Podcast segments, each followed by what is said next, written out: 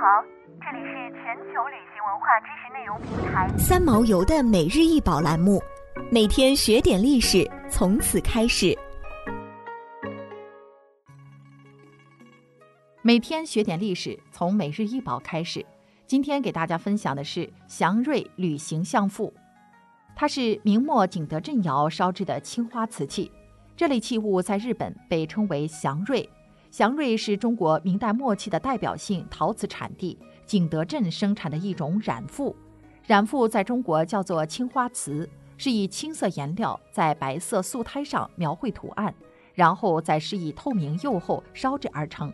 部分作品上印有“祥瑞”字样，因此得名祥瑞。现收藏于东京国立博物馆。祥瑞瓷有净水罐、香盒、相腹等茶具，但生产背景尚不明确。祥瑞瓷的特点在于古蓝的发色，比其他青花瓷更加浓烈鲜明，而且将几何图案和吉祥图案等组合到一起，设计比较奇特。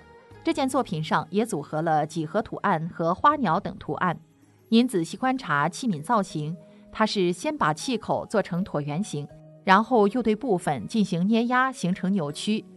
这种形状叫做达形，在日本美浓地区制作的织布烧的达形茶碗等中十分常见。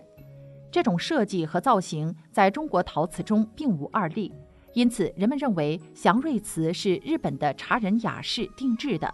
这种器皿或许是在招待客人的茶会上。用来盛放菜肴的，因为是摆放在膳食对面，因此在日语中被称为相父。